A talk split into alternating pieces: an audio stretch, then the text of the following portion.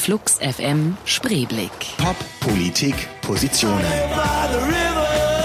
Johnny Häusler im Gespräch mit dem Künstler und sozialen Unternehmer Daniel Kerber. Präsentiert von Citroën Multicity Carsharing. 100% elektrisch, 100% flexibel.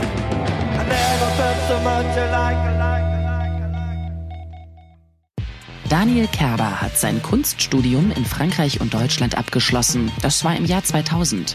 Danach zieht es ihn hinaus in die Welt. Ob Tokio oder New York, dank diverser Kunststipendien arbeitet Kerber an vielen Unis und Museen auf dem Erdball. Als er auf seinen Reisen mit der Armut und den damit verbundenen Problemen der Menschen konfrontiert wird, beschließt er zu handeln und ruft More Than Shelters ins Leben. Das Projekt setzt sich für das Menschenrecht auf menschenwürdiges Wohnen ein. Daniel Kerber realisiert mit More Than Shelters Design- und Architekturkonzepte für humanitäre Zwecke.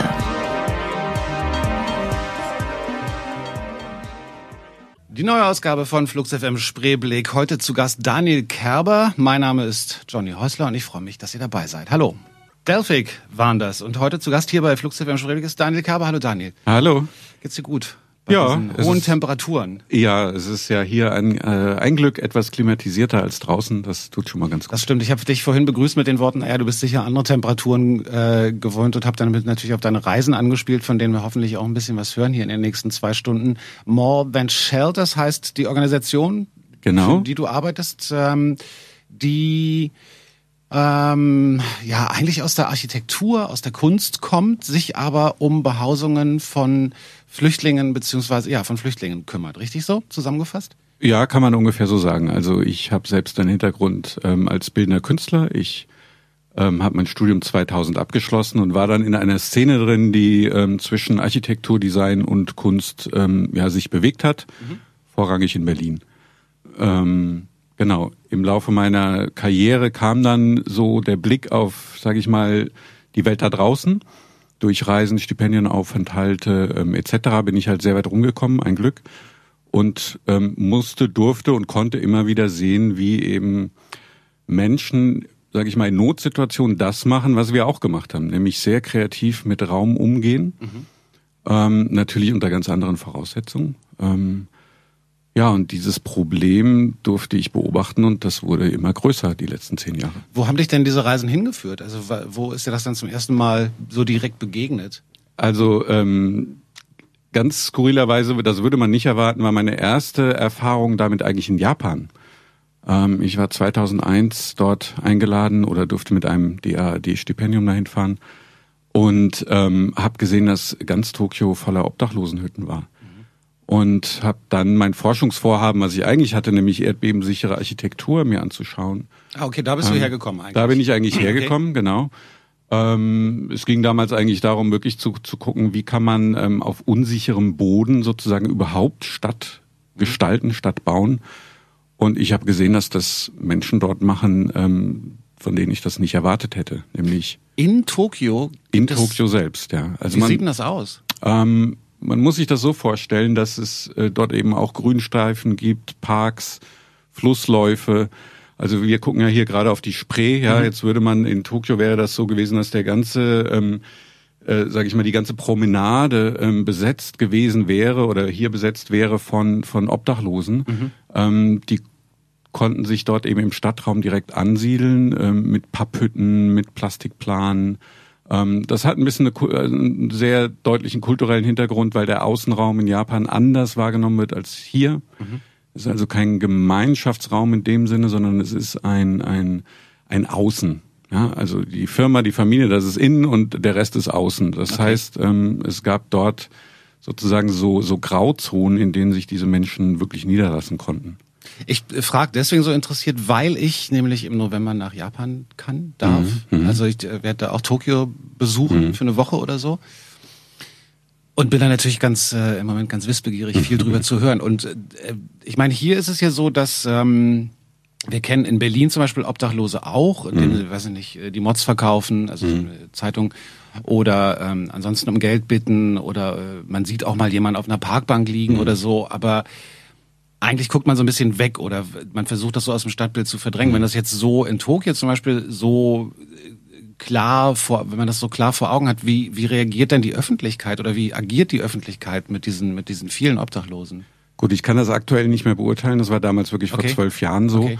Ähm, ich habe mich da äh, die, diese Frage auch gestellt und, und ich konnte das für mich nur so klären, dass es sozusagen ein Bereich ist, in den man eigentlich gar nicht wirklich hinschaut, ähm, der wirklich eine völlig andere Wahrne einer völlig anderen Wahrnehmung unterliegt.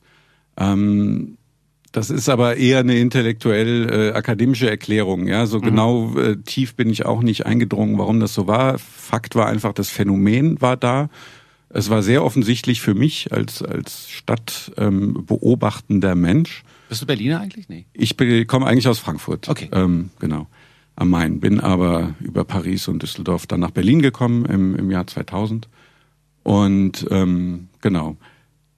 So, Tokio nochmal zurück. Ich weiß nicht, wie heute die Situation ist. Das war für mich, sage ich mal, ein Ausgangspunkt, ähm, der mich überhaupt auf dieses Phänomen aufmerksam gemacht hat. Es gibt also Menschen, die ähm, in der Not sich ein Zuhause irgendwie basteln müssen. Ähm, das war mir aus den Medien vorher auch schon klar, aber wirklich erlebt habe ich es dort eben drei Monate dann in intensiver Recherche.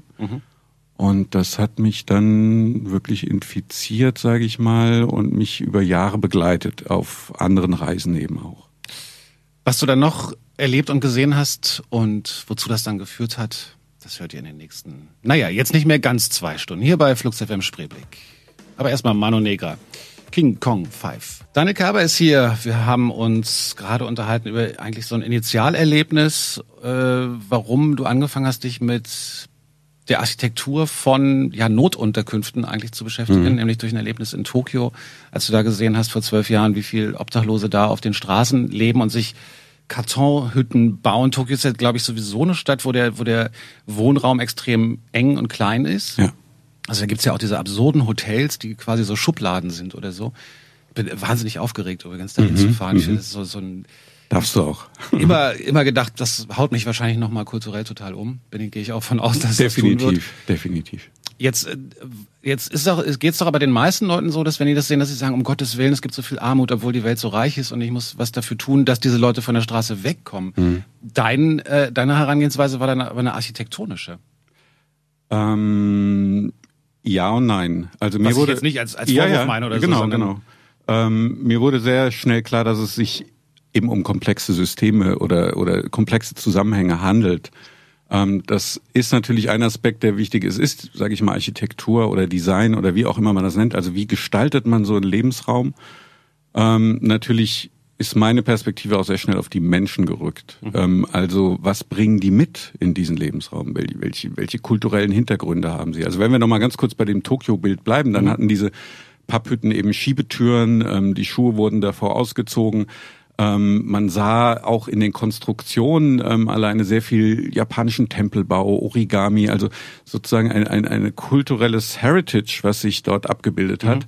Und mir wurde sehr schnell klar, es, es, es kommt eben darauf an, sozusagen, der Fokus muss sozusagen, um das Phänomen verstehen zu können, auf dem Mensch liegen und auf der Struktur. Und das ist in permanenter Dialog, ähm, der sich da abspielt ähm, wie man eben so einen Lebensraum überhaupt gestalten kann. Ja, das sind natürlich jetzt nicht unbedingt bewusst gestalterische äh, Phänomene auf den ersten Blick. Klar. Aber es bildet sich doch etwas sehr deutlich ab, ähm, was sozusagen aus der Kultur oder Soziologie der jeweiligen Situation herkommt.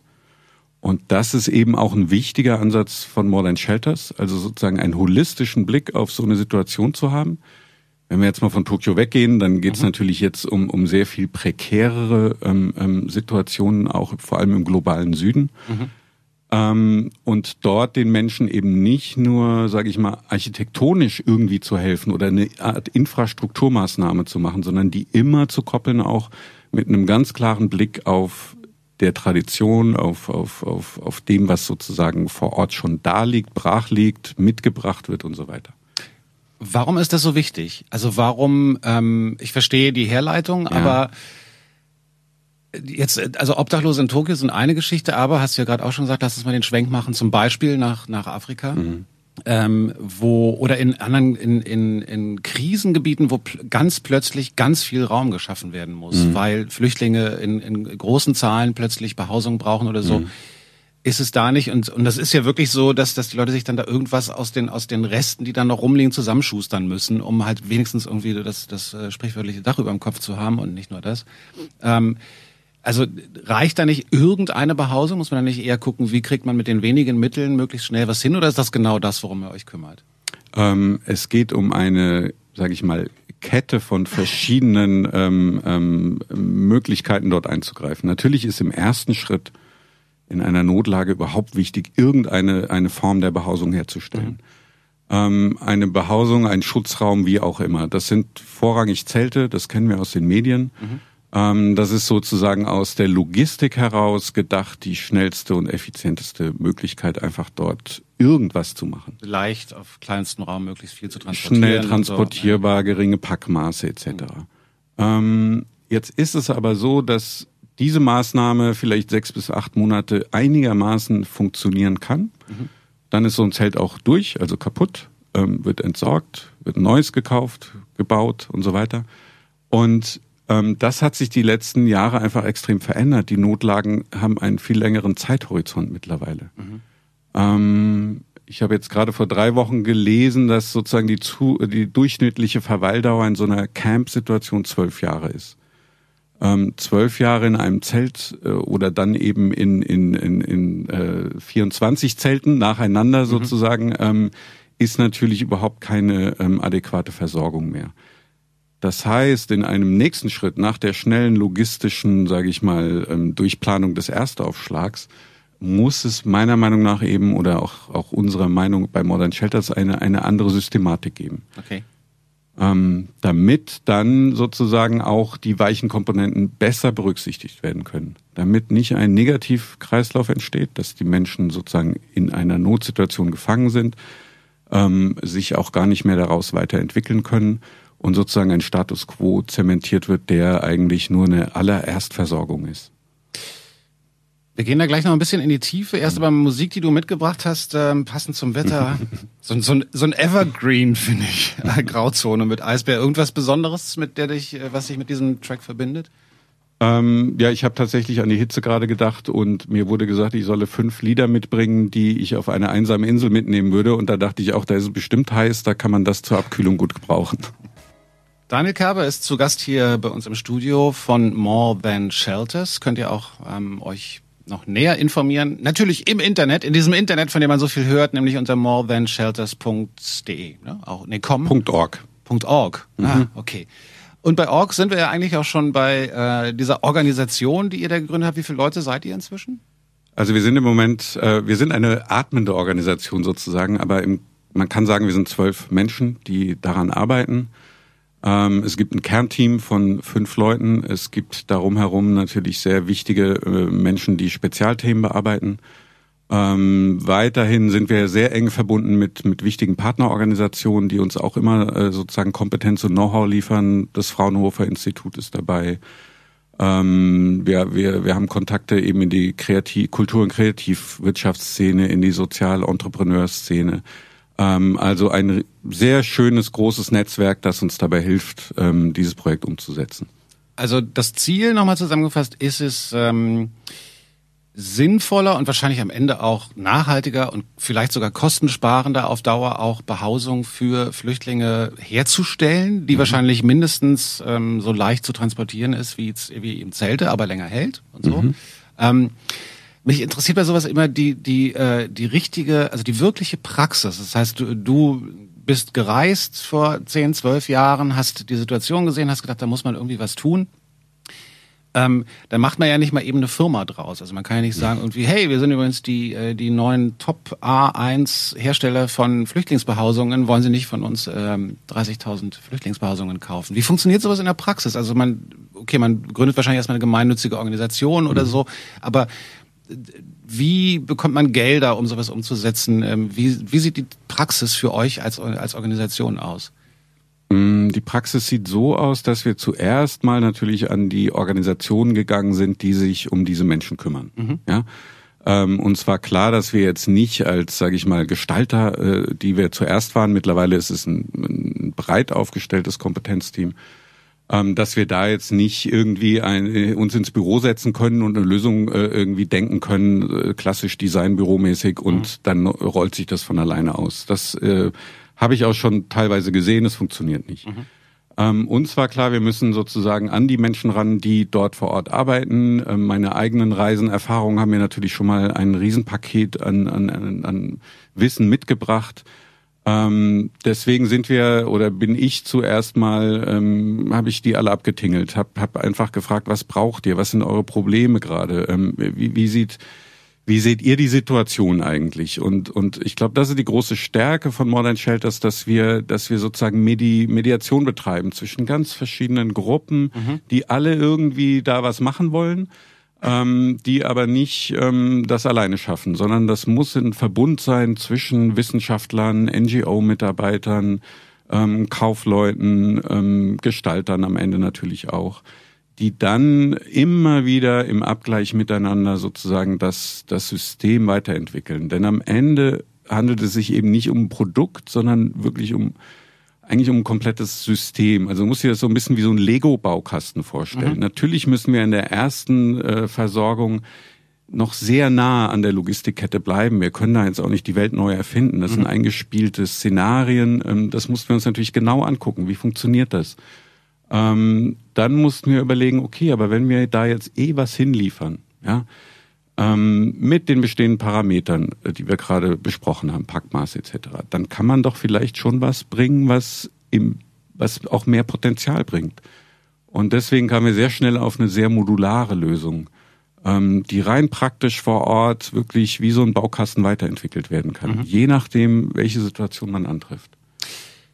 War das am Anfang kann ich mir vorstellen, dass es vielleicht auch so war, dass diese NGOs und diese äh, Organisationen, die sich dann wirklich vor Ort oder um die Lieferung oder wen auch, wie auch immer in, in dieser ganzen Kette von, von, ähm, von Dingen, die da passieren müssen, arbeiten, kann ich mir vorstellen, dass die vielleicht auch erstmal die Augen verdreht haben oder sie sagen, oh, jetzt kommen die Designer und Künstler und wollen hier sich äh, auch noch einmischen oder war das von Anfang an eine offene, äh, offene Tür? Ähm, ich glaube, es ist wie immer, wenn man, wenn man mit Menschen anfängt zu sprechen ähm, und, und glaubhaft vermitteln kann, dass man wirklich ein Anliegen hat, ähm, dann öffnen sich doch relativ schnell die Türen. Mhm. Es gibt natürlich immer wieder Menschen, die auf die zugehen, ähm, aus der Industrie oder auch aus dem äh, gestalterischen Bereich und dort versuchen mit einer ganz easy cheesy Lösung irgendwie das Problem zu lösen. Das mhm. funktioniert nicht, glaube okay. ich. Es geht nur dialogisch. Ja, und, und das war der Weg, den wir gegangen sind. Ich glaube, das ist dann auch am Ende der richtigere. Du hast noch viel mehr Musik mitgebracht. The Broken Circle Breakdown, Country in My Jeans, also nicht Jeans, äh, sondern Gene. Mhm. Country in My Jeans. Naja. Äh, da musst du was zu sagen, weil kenne ich gar nicht. Ähm, naja, das war ein Film, den ich auf der Berlinale gesehen habe, der mich sehr berührt hat. Da geht's um, um ein belgisches Paar, das ein Kind verliert ähm, gleichzeitig in einer Bluegrass-Band singt und die Musik ähm, trägt sie sozusagen über diese Lebenskrise hinweg, auch wenn am Ende eine Trennung dann ins Haus steht und so weiter. Aber es geht also äh, um ein sehr intensives Thema und und ich finde ähm, ja Musik trägt mich eben auch äh, oft und und und diese Art von Fröhlichkeit, die da rüberkommt, ähm, ja, die hilft einem manchmal über gewisse Talsohlen hinweg. Daniel Kerber ist im Studio von morethanshelters.org. So, jetzt weiß ich es auch richtig. Ähm, es gibt nicht nur bei euch auf der Seite findet man den Begriff ein, zwei Mal, sondern auch so im Allgemeinen, wenn man sich mit ja, Lebensgestaltung, würde ich es mal nennen, beschäftigt, mhm. nämlich dieser Begriff Design Thinking. Mhm inzwischen auch wieder ganz stark kritisiert, mhm. irgendwie von vielen, ähm, aber doch eine sehr theoretische Geschichte. Kannst du mal erklären, was Design Thinking bedeutet, also Design Denken? Ähm, ich bin nicht so ein Mensch, der sehr strukturgläubig ist. Ich glaube nicht an fertige Baukastenmethoden, die sozusagen ähm, ähm, uns alle Probleme lösen. Aber äh, wir haben eben verschiedene Elemente aus, sage ich mal, aktuellen Designströmungen, ähm, wie man Design denken kann, eben äh, immer mit aufgenommen. Ich bin ja in einer großen Szene, sage ich mal, drin. Da gibt's eben auch Spezialisten für Design Thinking. Die könnten die Frage jetzt bestimmt akademisch beantworten. Mhm. Ich beantworte sie mal ganz praktisch. Ähm, bei uns geht's einfach darum, Lebensräume zu gestalten mit den Menschen. Also nehmen wir mal an, wir haben jetzt da die erste Notversorgung hinter uns. Jetzt kommen eben die angesprochenen kulturellen, soziologischen Themen zum Tragen. Wie groß ist eine Familie? Wie baut sich dann in so einer Situation eine Community auf? Ähm, was für Rückwirkungen hat das wieder auf, den, auf die Gestaltung des Lebensraums? Das sind alles Fragen, die kann man bearbeiten mit den Menschen vor Ort. Und dafür braucht es Prozesse oder, oder Methoden. Eine Methode dafür ist, sage ich mal, Design Thinking im erweitertsten Sinne, dass man einfach in gewissen Workshop-Formaten sehr schnell mit verschiedenen ähm, betroffenen Gruppen in einen gestalterischen Prozess kommt ähm, indem man die Probleme eben genau identifiziert. Das sind dann sechs Schritte, die man mit denen geht, ähm, um relativ schnell Menschen, die überhaupt nicht, sage ich mal, gestalterisch ausgebildet sind, dazu zu bewegen, ihren Input zu liefern. Ähm, den dann der Spezialist wieder umsetzt in eine Gestaltung. Ja, okay. und, und ähm, wir haben das sozusagen, wir, wir pflücken uns da so das, das raus, was für uns am besten passt aus dem aktuellen, aus den aktuellen Diskursen oder Möglichkeiten, die es gibt und passen das natürlich dann äh, extrem an, an die jeweilige Situation an die ja eine andere ist, als wenn wir hier in Berlin jetzt einen Kreativworkshop machen. Ja? Sind das sechs Schritte, die ihr jetzt für euch für dieses spezielle ähm, für diese spezielle Herausforderung aufgestellt haben, oder gibt es tatsächlich sowas wie so ein Design Thinking Guideline? Es gibt so Guidelines, klar. Es gibt da gibt da klare Prozessschritte, die beschrieben sind. Ähm, ich glaube, bei uns ist einfach Design Thinking spielt jetzt nicht eine, ist, wie soll ich sagen, es ist keine Kern, es ist nicht das Allerwichtigste. Kein Dogma, okay. Genau, wir haben uns da Dinge rausgegriffen, die passen, manchmal geht's ganz gut, manchmal geht's aber auch um, um, um einfach nur zuhören, ähm, lange zuhören, ähm, komplexe Situationen mit, mit verschiedensten betroffenen Gruppen bes besprechen. Da geht's bis in die Politik rein, bis in die Wirtschaft rein, in den jeweiligen Situationen.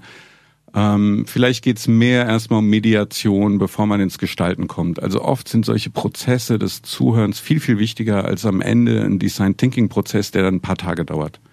Lass uns mal ein bisschen über diese, diese ähm, Herausforderung noch genauer reden. Wenn ihr jetzt mit, mit verschiedenen Experten und Expertinnen redet, äh, worauf müssen wir achten, wenn wir, wenn wir solche Behausungen herstellen? Was gibt's da für Herausforderungen? Da kommt wahrscheinlich das Wetter auch noch mit und äh, wahrscheinlich, wie bringt man die am Boden an und lauter so Kleinigkeiten. Mhm. Ähm, gab es Momente, in denen du gesagt hast, verdammt, daran habe ich überhaupt noch nicht gedacht, äh, dass man auf sowas Rücksicht nehmen muss? Ähm, naja, es gibt, gibt immer wieder solche Momente, klar. Ähm, ich versuche mal gerade zu kramen. Also einer der, der schwierigsten Punkte, den wir, an dem wir uns immer entlanghangeln müssen, ist, glaube ich, dass wir natürlich eine möglichst gute Versorgung liefern möchten das ginge theoretisch natürlich am besten, indem man solche Gebäude nach und nach verstärkt, besser verankert ähm, und so weiter. Ähm, das ist aber oft gar nicht das, was von außen das Bild sein darf. Es muss temporär bleiben, es darf nicht nach Ansiedlung aussehen. Okay. Ähm, es muss sozusagen aus politischen ähm, Situationen heraus eine, eine temporäre Lösung bleiben. Trotzdem muss es äh, aus unserer Sicht natürlich eine Versorgung äh, von, von, von Wohnraum für die Menschen geben, die sie überhaupt erstmal wieder in die Situation bringt, rein körperlich, seelisch, äh, gesundheitlich, ähm, sich selbst aus der Situation befreien zu wollen. Also wie schafft man eigentlich einen gesunden Lebensraum in einer Situation, in der man eigentlich kein festes Haus bauen darf? Interessanter Aspekt. Und äh, ich bin ganz glücklich, dass du das sagst, weil das sind genau die Sachen, die ich meine. Da, das heißt, solche, solche ja, temporären Behausungen müssen auch nach außen temporär erkennbar bleiben und auch nach innen für die Menschen, die dort leben, muss klar sein, das ist jetzt nicht dein neues Zuhause quasi. Verstehe ähm, das richtig? Vom Raumgefühl möchten wir natürlich, dass es ein Zuhause wird. Mhm, das heißt, okay. dass, dass der Mensch merkt, er darf hier gestalten, er kann es so gestalten, wie er es braucht. Das mhm. liegt, also das sind, das sind ganz basic Facts, ja. Wir reden hier über ganz simple Sachen, aber mhm. wenn deine Familie jetzt 20 Personen umfasst mhm. und ähm, du musst in ein Sechs-Mann-Zelt untergebracht werden, dann wird's äh, kritisch. Das heißt, die Familie ist getrennt. Dadurch entsteht ein soziologischer Bruch in deinem, in deinem Zusammenhang, ähm, der dich natürlich extrem fordert auf seelischer Ebene und wahrscheinlich auch dann auf körperlicher Ebene. Mhm. Ähm, wenn man dieses Problem alleine lösen kann, indem man zum Beispiel in unserem modularen System mehrere Räume miteinander kombinieren kann oder größere oder kleinere Räume, je nach, nach Situation dann aus der Erstversorgung heraus entwickeln kann, hat man dieses Problem schon mal gelöst. Ähm, das heißt noch nicht, dass da jetzt feste Häuser stehen natürlich, sondern mhm. es bleibt eine temporäre Übergangssituation. Ähm, wenn man jetzt mal ganz realistisch drauf schaut, dann gibt es Situationen, in denen werden die Menschen nicht zurückgehen können. Mhm. Ähm, diese Problematik kann man dann aber wirklich nur im Dialog mit der politischen Ebene des Gastgeberlandes eigentlich wirklich klären. Ja? Ist, ist, das eine Ebene, die dich, ähm, also die berührt eure Arbeit natürlich, ganz sicher, klar, aber ist es eine Ebene, wo du irgendwann dicht machen musst, weil du sagst, okay, ich bleib jetzt hierbei und die politischen Schritte, die nötig sind, um die Gesamtsituation zu verbessern, also dass man vielleicht eines Tages, äh, wahrscheinlich leider Utopie, aber dass man diese äh, Behausungen gar nicht mehr braucht, ähm, da müssen sich dann andere drum kümmern. Oder dreht man da nicht manchmal durch, wenn man irgendwie ein Jahrzehnt, äh, ja, ich meine das wirklich auch jetzt äh, für dein seelisches mhm. ähm, Wohlbefinden, ist man nicht irgendwann total verzweifelt und sagt, die Situation dieser Menschen ist so furchtbar, dass ich eigentlich noch mal ganz woanders ansetzen muss? Oder kannst du oder hast du irgendwann gesagt, ich fokussiere jetzt meine Arbeit auf diese eine Geschichte, die gebraucht wird und äh, das ist dann mein Anteil an hoffentlich einer Gesamtlösung? Ähm, ja. War ein bisschen merkwürdige Frage. Nee, ich, ich, ich versuche es gerade äh, zu ordnen, aber ich glaube, ähm, es ist uns allen klar und es wird jetzt hier auch klar, es sind hochkomplexe Zusammenhänge, die sich auf sehr vielen Ebenen abspielen. Wir als kleine Einheit, wir können natürlich erstmal das machen, was wir am besten können. Das ist einfach so ein Lebensraum zu betrachten und gestalterisch dort zu agieren. Mit den Menschen vor Ort. Ähm, was wir aber auch tun, ist natürlich, dass wir uns sage ich mal, engagieren auf einer, auf einer breiteren Ebene, dass wir in Netzwerke eingebunden sind und das ist am Ende natürlich auch eine, eine, eine Szene, die sich auch trifft, die auch im Diskurs ist, die auch all diese Fragen mit ähm, bearbeitet. Und selbst wenn wir das jetzt nicht als, als Kernkompetenz erstmal machen, ähm, sind wir dort eingebunden. Das heißt, man muss schon immer die verschiedenen Ebenen auch berücksichtigen, um, um sozusagen auch am Ende zur besten Designlösung zu kommen. Ähm, das wäre jetzt meine Antwort so. Die, mhm. die, die, man muss sich das so vorstellen, man ist einfach in, in einem Kontext eingebunden, das sind wir. Und dort gibt es ähm, auch am Ende gar nicht so große, also keine so große Anzahl an Menschen, die sich damit beschäftigen. Und, okay. und jeder geht dann eben in seine Richtung und versucht es am besten zu lösen und dann trifft man sich wieder und, und, und, und guckt, wie man das vielleicht alles zusammenbringt. Gleich mehr von Daniel Kerber und More Than Shelters die heißen ähm, absurderweise Charity Children. Beziehungsweise nicht absurderweise, passenderweise. Weiter geht's mit Flux FM Spreeblick. Zu Gast ist Daniel Kerber von morethanshelters.org und mein Name ist Johnny Häusle. Schön, dass ihr weiter zuhört.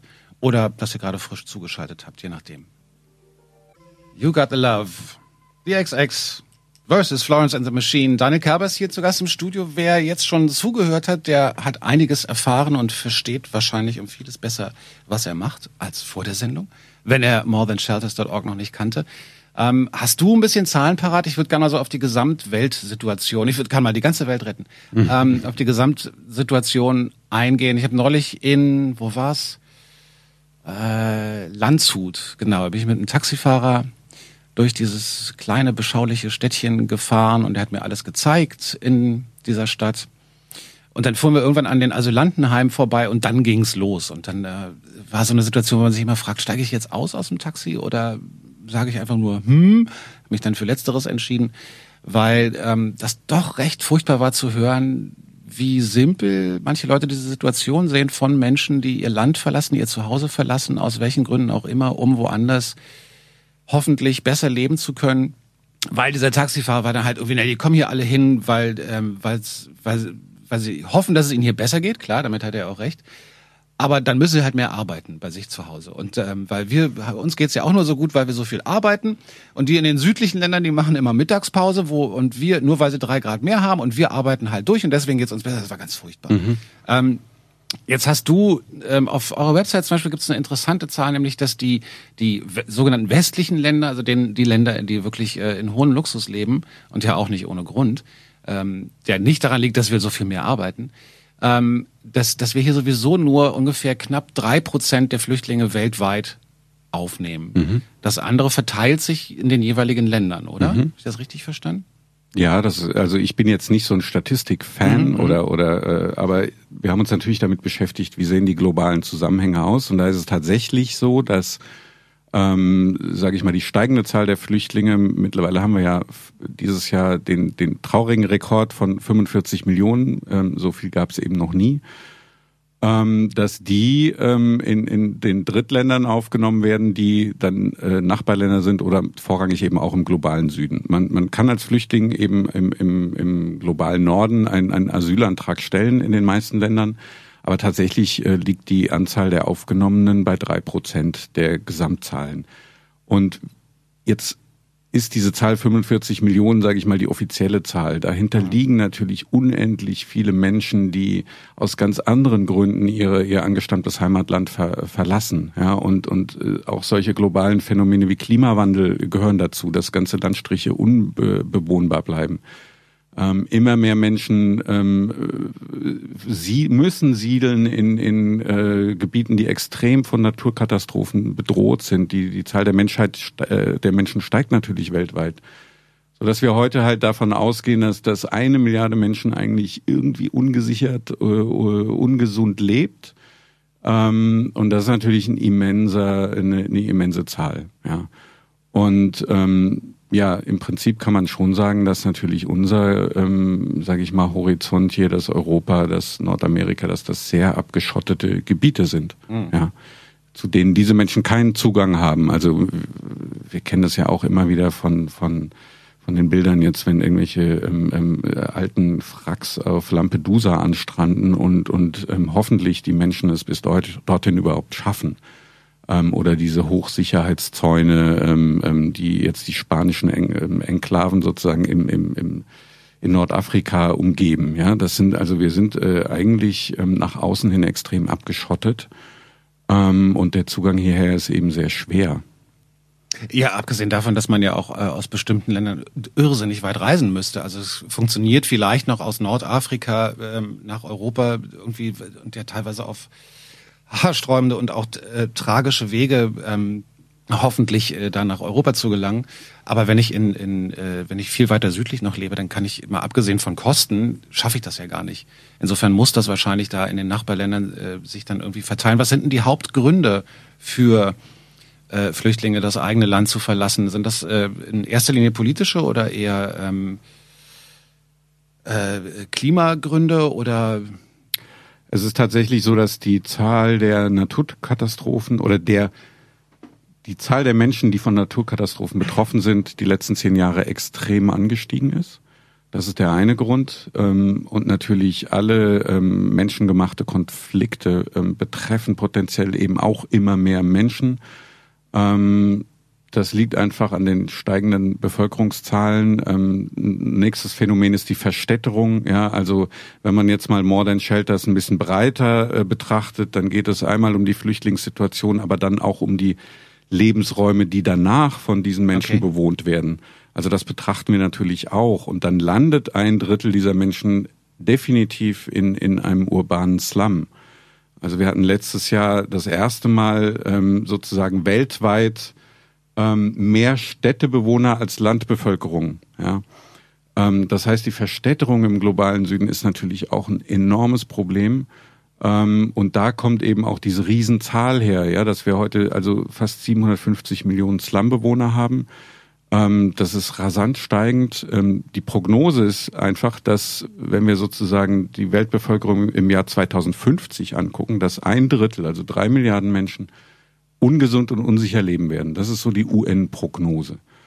Wenn man sich diese Zahl anguckt, dann wird einem klar, dass sozusagen eine Abschottungspolitik auch überhaupt nicht mehr funktionieren kann und dass wir dadurch wirklich immense soziologische, politische Probleme haben werden. Das heißt, das ist unser Ansatz, da heute sozusagen reinzugehen, diesen Menschen, die ja auch vorrangig doch in ihrem Kulturkreis bleiben wollen, ja, mhm. sozusagen die Möglichkeit zu geben, Methoden zu finden, wie, wie kann man dort, wie, wie kann man das hinkriegen? Also das ist der Dialog, den wir starten. Wie kann man unsere Kompetenz mit deren Kompetenz zusammenbringen und auf Augenhöhe diskutieren? Gibt es vielleicht ganz andere Möglichkeiten, nochmal über diese Situation nachzudenken und, und in ein, äh, aus dieser Negativspirale einfach rauszukommen?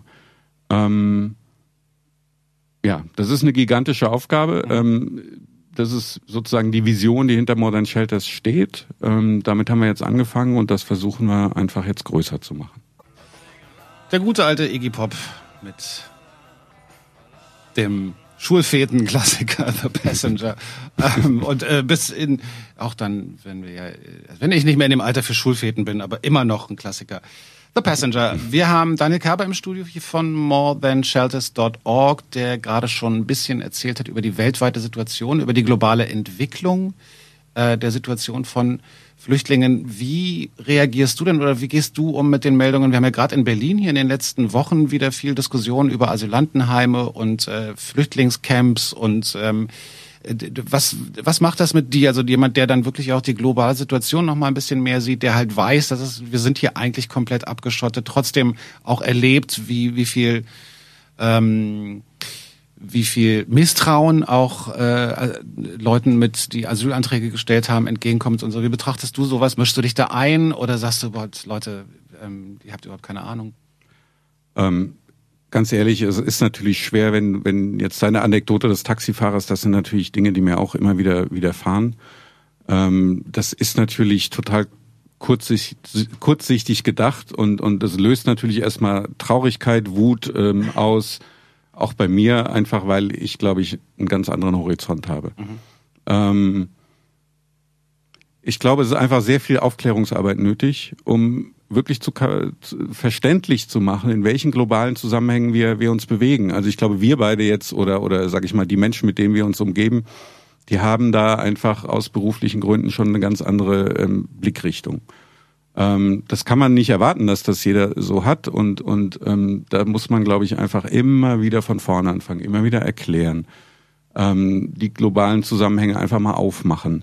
Ist es nicht aber auch so, weil ich habe auch eine Menge Verständnis trotzdem für, für Menschen, die, ähm, die sich äh, unsicher fühlen, wollte ich gerade sagen, aber ich meine jetzt nicht, dass sie sich wirklich ähm, körperlich unsicher, unsicher fühlen, sondern man mag vielleicht sogar auch fürs globale Verständnis haben und das auch verstehen und dann auch vielleicht politische Lösungen eher fordern. Und ich kann aber auch durchaus verstehen, dass du in ähm, in einer, wenn du in einer kleinen Gemeinschaft lebst und dann wird das plötzlich äh, wird da ein Camp oder ein ähm, werden da Gebäude hingesetzt und so, jetzt haben wir hier ein paar äh, Leute, die warten ähm, auf, auf ihre Asylanträge, dass die bewilligt werden oder abgelehnt werden und so und jetzt seht mal zu, wie er klarkommt. Also die äh, teilweise werden ja Gemeinschaften auch wirklich mit, mit den Herausforderungen, die es dann ja auch durchaus geben kann, alleine gelassen. Ähm, und äh, dass da dann politisch irgendwie groß geholfen wird, irgendwie das vermisst man auch. Ebenso wie, dass Asylanträge ewig dauern und die Leute dann da ja wirklich ähm, auf der einen Seite nicht arbeiten dürfen, ähm, wo sie es vielleicht wollen und dann da wirklich so vor sich hin warten oder so. Hast du andere Lösungen oder andere Ideen dafür, wie man ähm, in den reichen Ländern, in denen wir leben, damit umgehen kann?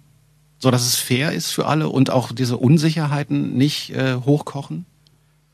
Puh, das ist jetzt ist eine schwierige Frage. Ähm Oder siehst du das anders? Also ich weiß nicht, äh, ich habe durchaus auch ein bisschen Verständnis dafür, dass Leute unsicher werden und sagen, Moment mal, was passiert hier gerade? Naja, ich glaube, dass wie soll ich es beantworten? Es, ist natürlich so, dass ich jetzt keine Patentlösung habe. Mhm. Woher, woher, sollte ich die nehmen? Klar. Es sind einfach ähm, extrem politische Zusammenhänge. Es ist natürlich ein Unding, dass diese Menschen sich überhaupt nicht im Dialog befinden mit sage ich mhm. mal, der Gesellschaft, die im Umfeld ist, mhm. dass sie nicht arbeiten dürfen, dass sie sozusagen auch ihre Qualitäten nicht zeigen mhm. dürfen und damit gezwungen sind, sozusagen fast als Ballast wahrgenommen zu werden. Mhm. Ähm, meine Erfahrung, ich kann nur von mir sprechen, ist einfach, dass wenn man in solchen Communities unterwegs ist und ähm, wirklich von Mensch zu Mensch anfängt zu sprechen, von Community zu Community, dass man ähm, einfach sozusagen mit Herz, Verstand und, und, und, und Geist, ähm, wie soll ich sagen, Dinge bewegt bekommt. Ähm, dass man dann doch merkt, dass vielleicht diese Menschen gar nicht so anders ticken, dass die eben auch Dinge mitbringen, die sie ja sehr gut können und dass wir gegen äh, gegenseitig voneinander lernen können. Mhm. Ähm, ich glaube, das wäre sozusagen jetzt eine sehr weich formulierte Forderung, dass man, dass man diese Möglichkeiten überhaupt schafft, diese Räume schafft, dass man Dialogräume äh, schafft, in denen es möglich ist, überhaupt die Menschen mal als Menschen und nicht als, als Nummer wahrzunehmen. Mhm. Oder als Zahl oder als abstrakte Größe, die da irgendwie auf dem Feld in diesen, in diesen äh, Asylantenheimen sitzen. Ähm, dass man die Lethargie durchbricht, die entsteht. Ja? Es ist einfach natürlich so und das ist auch verständlich, dass, dass kulturelle und, und, und soziologische Besonderheiten in jedem auch erstmal vielleicht eine Abwehrreaktion hervorrufen. Wir sind alle gewohnt, ähm, in unseren Denkräumen zu, zu agieren und in unseren Handlungsräumen und, und in dem, wie wir sind, wie wir aufgewachsen sind. Klar. Ähm, dass es da ein Clash of Cultures gibt, ist total verständlich. Ähm, das, das kann man auch nicht einfach jetzt theoretisch und und und politically correct wegbügeln. Das mhm. ist auch vorbei äh, oder an an der Situation vorbei, dass man das konzeptuell lösen kann. Man kann das wirklich nur durch durch direkten Kontakt, durch Arbeit ähm, mit den mit den Menschen, durch Dialog lösen. Ja, genau. Warum sind diese also ich frage mich ganz oft, warum sind diese Dialogmöglichkeiten, damit man da einfach ja wirklich im wahrsten Sinne des Wortes Grenzen überwindet äh, und sich ein bisschen annähert, weil ich glaube auch, dass das so ähm, Unsicherheit und Argwohn gegenüber äh, dem anderen, dass das weg wäre, wenn man sich einfach regelmäßiger unterhält und, und trifft und sieht. Ich fand das gerade äh, eine ganz, ganz gute Idee. Ich glaube, wo war denn das, was, was so durch die Medien gegangen ist, gerade dieses Video von, von so einer Versammlung in Hellersdorf oder so, wo die, ähm, äh, wo neue Asylanten aufgenommen werden sollten und ich glaube, hoffe, ich habe jetzt nicht den falschen Bezug genannt. Aber jedenfalls gab es da die Idee von einer Anwohnerin, die hat ähm, von verschiedenen äh, dort bald einziehenden Asylanten die Lebensgeschichte auf so kleine Flyer gedruckt mhm. und hat das verteilt mhm. in, in dem Bezirk, um mhm. mal diese Geschichten zu erzählen, die mhm. dahinter stehen. Weil es heißt ja immer die Asylanten, das ist ja immer so eine, so eine graue genau. Masse von genau, von irgendwas. Aber mhm. dass das einzelne Menschen sind und einzelne mhm. Schicksale und einzelne Familien, das kann, glaube ich, schon für eine Menge Empathie sorgen. Und dann weiß ich auch immer nicht, warum die Leute hier so ängstlich sind, wo es uns so wahnsinnig gut geht, dass es einem ja schon fast peinlich sein muss. Tja, ich glaube, ähm, das Fremde ist immer noch sehr mit Angst behaftet. Ja, es geht äh, einfach um Angst und, und äh, Besitzwaren, ich weiß auch nicht was. Es sind, es sind, es sind Urbilder, ja, der, der, der, der, der Fremde, der mir irgendwas wegnimmt oder, oder mich gefährdet. Ähm, geht auf die Leute zu, ähm, sprecht sie mal an, guckt mal, wo sie herkommen. Ich finde diese Idee natürlich äh, sozusagen äh, die, aus einer abstrakten Größe ähm, greifbare Geschichten zu machen, ist fantastisch. Es geht wirklich darum, den Mensch als Mensch zu sehen, zu begreifen, dass er vielleicht auch vor, vor drei, vier Monaten noch jetzt wie, wie zum Beispiel die Flüchtlinge aus Syrien ganz normal seinem Beruf nachgegangen ist. Ähm, vielleicht eine Wohnung in, in Homs oder Damaskus gelebt hat, ähm, ganz, ganz normale Familienfeierlichkeiten hatte, ganz normalen Lebenslauf hatte. Ähm, ja, diese Menschen ähm, haben eine Geschichte, ähm, hört sie euch an. Das ist, glaube ich, das, was man machen kann. So, hast du auch mitgebracht hier Prince, großartige Nummer, ähm, Starfish and Coffee. Daniel Kerber ist zu Gast im Studio von morethanshelters.org. Daniel, mal eine ganz grausame Situation vorgestellt. In diesem Land hier passiert irgendwas Furchtbares. Äh, du musst aus politischen Gründen flüchten. Wohin? Wohin? Ähm, ich glaube, ich kann das nur von meinen Großeltern ähm, als Erfahrungsbericht wiedergeben. Ähm, ich glaube, man packt einfach alles zusammen. Leiterwagen, Fahrrad, äh, und zieht los. Mhm. Ja. Ähm, da gibt's keine großen Infrastrukturmaßnahmen mehr, die einen tragen. Man kann sich nicht in die ICE setzen und mal schnell irgendwo mhm. hindüsen, sondern ähm, wirklich zu Fuß irgendwie äh, ins Nachbarland. Von wo sind deine Großeltern gekommen? Ähm, naja, bei, beide Großelternpaare haben, haben ähm, eben einen, einen meandernden Weg dann hinter äh, sich gehabt über Bulgarien, Griechenland, ähm, wieder in Thüringen, nach Hessen. Ähm, das hat sich sozusagen in, in deren Biografie natürlich extrem niedergeschlagen nach dem, während und nach dem Zweiten Weltkrieg. Ja. Ist das ein Teil deiner Biografie damit auch, was dich dazu bewegt hat, sich um dieses Thema zu kümmern? Ähm, ich glaube, mich hat bewegt ähm, das Thema zu Hause eher. Ja, also natürlich habe ich äh, damals als Kind äh, aufmerksam gelauscht, was ich dort gehört habe. Mir wurde also relativ schnell klar, vielleicht ist das gar nicht so sicher, was da mhm. äh, hier uns ähm, jetzt im, äh, sage ich mal, in 70er Jahren, in denen ich aufgewachsen bin, ähm, geboten wird. Ähm, dann kam so der Punkt noch, die Neugier auf die Welt, zu sehen, wie leben denn eigentlich andere Menschen. Ähm, das habe ich mir immer sehr intensiv angeschaut. Ähm, ich glaube, ich kann das nicht genau sagen. Ich habe jetzt da keine ähm, stringente Logik dahinter, aber irgendwie hat mich das Thema, wie leben wir, warum ist das so und warum sind diese Räume eigentlich gar nicht so statisch, wie wir uns das gerne erhoffen oder erwünschen, sondern wie flexibel sind die eigentlich, in, im Positiven wie im Negativen? Lass mal über die positiven Aspekte mhm. reden. Also glaubst du, dass die Gesellschaft von morgen, übermorgen, ähm, eine ist, die vielleicht eher wieder so ein bisschen nomadenhafter lebt? Also glaubst du, dass wir unsere Lebensräume öfter wechseln werden? Ähm, also, dass das statische. Ich denke, es wird beides geben. Es, es gibt Menschen, die sind sehr stark verankert in ihrem in ihrer Lebenswirklichkeit. Ähm, denen würde man einen Zwang auferlegen, sich bewegen zu müssen. Ähm, es gibt natürlich neue Arbeitswelten, die jetzt, aus denen wir, glaube ich, eher kommen, wo, wo eine ganze Generation aufbricht und und ähm, über mehrere Städte verteilt, sage ich mal, das macht, was sie machen muss. Ähm, ich habe schon den Eindruck, dass natürlich innerhalb unserer Lebensspanne jetzt ähm, ein anderes Bewusstsein entstanden ist für globale Zusammenhänge, auch wieder positiv und negativ, aber wir können uns dem nicht mehr entziehen. Mhm. Ähm, das Positive für mich ist einfach, dass ich, ähm, dass mir eine Welt zur Verfügung steht, dass ich das Privileg habe, mir verschiedene Lebenswirklichkeiten anzuschauen und dass dieses Privileg mir hilft, ähm, in präzisen Situationen vielleicht ein Wissen zu haben, dass, dass, dass ich dort einbringen kann für ganz, ähm, für Menschen, die das eben nicht dürfen. Also es ist äh, natürlich so, dass wenn wir jetzt Projekte im globalen Süden machen, dass diese Menschen dieses Privileg nicht haben. Hast du da jemals ein schlechtes Gewissen? Ähm, nee, das ist die falsche Kategorie, glaube ich. Mhm. Ich muss einfach, ich akzeptiere einfach, wie ich bin, wie meine Situation ist. Diese Menschen akzeptieren das, wie sie sind und im Dialog entstehen so schöne, ähm, sage ich mal, Gespräche und, und Überschneidungen dann doch, ähm, weil man muss auch nicht das ähm, zu platt sehen. Ja, das sind natürlich trotzdem ähm, Menschen, die die sehr genau wissen, was was um sie herum passiert. Ähm, die ja, nee, ein schlechtes Gewissen ist ist für mich die falsche Kategorie. Ja, ich äh, stelle die Frage.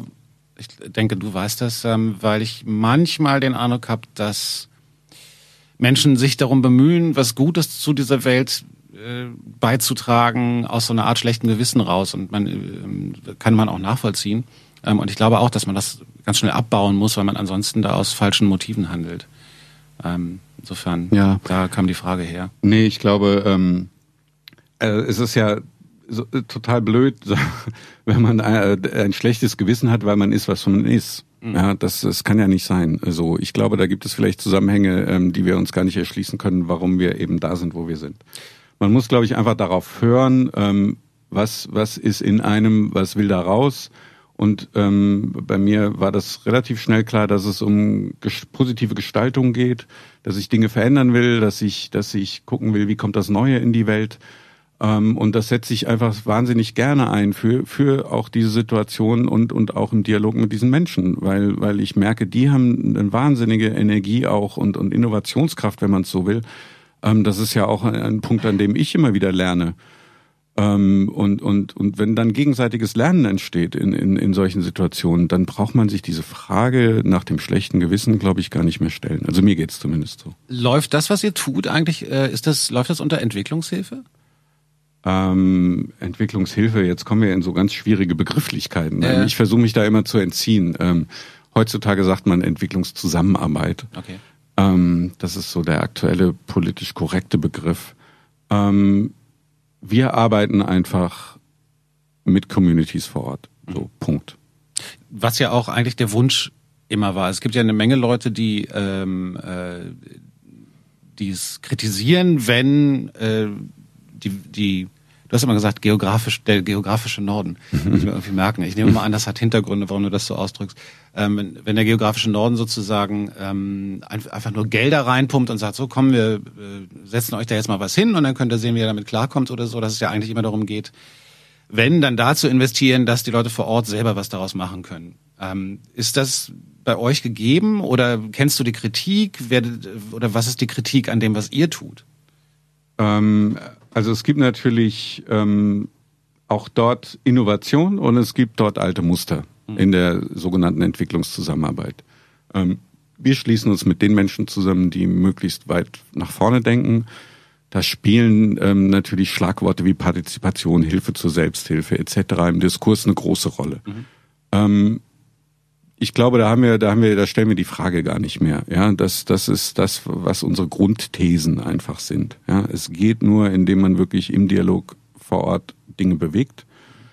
Ähm, kultur, kulturell, also kultursensibel arbeitet, dass man seine eigene Kultur reflektiert permanent und dass man einfach Räume schafft, in denen, sage ich mal, dieser dieser Clash of Cultures in eine positive Produktivität kommt. Ähm, ja, es ist ein heikles Feld, weißt du. Deswegen muss man immer gucken, mhm. ähm, wie bewegt man sich. Also ich werde teilweise schon auch, äh, wurde auch schon von, sage ich mal, eher linksorientierten Gruppen, als ich mein Projekt vorgestellt habe, als Rassist bezeichnet. Ähm, dann denke ich natürlich schon, dass diese Menschen ähm, vielleicht eher in einem konzeptuellen, äh, konzeptuellen Rahmen eingesperrt sind, der verhindert, dass sie einen, einen weiteren Blick auf die Welt haben. Ähm, wo, wo kommt der Vorwurf des Rassismus in dem Zusammenhang her? Na, da saßen wir als drei, ähm, sage ich mal, hellhäutige Menschen, haben ein Projekt vorgestellt, wollten Förderung beantragen und da hieß es, naja, es ist jetzt ja hier kein kein ähm, farbiger Mensch bei euch in der Gruppe. Äh, ich glaube, das äh, können wir nicht machen, weil ihr ja irgendwie rassistisch seid. Ah, so. okay. Ähm, da geht's also dann wirklich um, um, um so ganz platte Geschichten. Und das sind natürlich Probleme, an die man immer wieder stößt. Also gerade im, im diskursorientierten Zusammenhang, ähm, wir sind einfach Praktiker. Mhm. Ja, wir, wir, wir sind da draußen, wir versuchen einfach Dinge zu bewegen. Wir machen nicht alles richtig, ist völlig klar. Wir lernen jedes Mal neu dazu. Ähm, man muss bescheiden bleiben, man muss sozusagen mit, immer wieder mit, mit Respekt daran gehen. Ähm, man mischt sich natürlich ein in, in Kontexte. Äh, die Frage, gehört man dahin oder nicht, ist, schwingt immer mit. Mhm. Muss man auch immer berücksichtigen. Ähm, ja, es sind es sind Versuche, es sind Wege, die wir gehen. Ich glaube, ähm, sehr sensibel, sehr aufmerksam. Ähm, Achtsamkeit ist, ist, ist sehr, sehr wichtig. Ähm, das wurde sicherlich von der, von der großen Entwicklungspolitik oft falsch gemacht. Das ist aber auch dort bewusst. Also dort ist auch die Suche gerade nach innovativen Lösungen vorhanden. Ähm, das ist auch Teil unseres Erfolges, dass wir also im, im Dialog mit diesen großen Playern eben auch sind. Mhm. Ähm, die einfach auch wissen, ja klar, wir haben vielleicht auch Fehler gemacht und, und wir müssen jetzt lernen und, und da draußen explodiert uns gerade die Situation und, und wie gehen wir jetzt alle damit um? Und, und da ist ein großer Umbruch im Gange. Ja? Und, und da versuchen wir eben ein wichtiger Teil dieser, dieser, dieser neuen Lösungen zu sein. Um nicht das zu sein, was Johnny Cash so oft war. Ein Solitary Man. Was für eine schlechte Überleitung, Entschuldigung. Franz Ferdinand, Love Elimination. Ihr könnt euch informieren über das, was äh, Daniel und sein Team machen unter morethanshelters.org findet ihr natürlich auch auf der Flux FM Website oder auf der Flux FM Spreeblick unter Site, nämlich unter fluxfm.de slash Spreeblick. Und ähm, da könnt ihr euch schlau machen und äh, deswegen auch jetzt die Frage an dich, wenn man dir jetzt zugehört hat und sagt, oh, das klingt alles super spannend und das finde ich toll. Kann man euch unterstützen? Lebt ihr von Spenden oder wie macht ihr das eigentlich? Also wir werden jetzt äh, im Herbst eine neue Crowdfunding-Kampagne starten, mhm. weil wir tatsächlich mit unserem modularen System, ähm, Unterkunftssystem, ähm, jetzt in die ersten Pilotprojekte gehen. Ähm, wir brauchen natürlich immer wieder finanzielle Hilfe. Ähm, wir leben von Stiftungen. Wir haben eine Förderung äh, von der Innovationsstiftung Hamburg bekommen. Aber wir ähm, sind sehr stark angewiesen auf ein breites, breites Netzwerk. Ähm, ich kann alle nur bitten, sozusagen, wenn ihr für unsere Arbeit etwas tun wollt, vielleicht die Zeit nicht habt, bei uns aktiv tätig zu sein. Es hilft jede, jede Unterstützung. Ihr, ihr könnt auf unsere Seite gehen. Ähm, ihr, auf der ersten Seite ist ein Spendenbutton, da könnt ihr uns auf jeden Fall helfen. Ähm, ihr könnt euch in den Newsletter eintragen, auch auf der ersten Seite ähm, dann werdet ihr relativ schnell unterrichtet werden über unsere nächste Crowdfunding-Kampagne und es, ich wäre sehr glücklich, wenn, wenn wir unsere Basis noch verbreitern würden und möglichst viele Menschen heute auch ähm, das gehört haben und sich da vielleicht engagieren wollen. Ähm, wo machten ihr das, diese Crowdfunding-Geschichten? Wisst ihr das schon, welche Plattform ihr da nutzt? Ähm, wir sind gerade im Gespräch mit, mit drei Plattformen. Mhm. Wir werden das jetzt relativ zügig entscheiden. Ähm, genau, die Neuigkeiten gehen dann Ende des Sommers raus. Ähm, jeder wird erfahren, tragt einfach die E-Mail-Adresse auf ähm, dem Newsletter-Feld ähm, bei uns auf der Seite ein. Dann können wir Bescheid sagen. Dann bleibt man up to date. Daniel, vielen Dank für deine Zeit, dass du hier warst äh, und von diesem spannenden Projekt erzählt hast und ein bisschen von deinen Erfahrungen. Und ich wünsche euch viel Erfolg. Vielen Dank. Ich danke auch. Tschüss. Tschüss.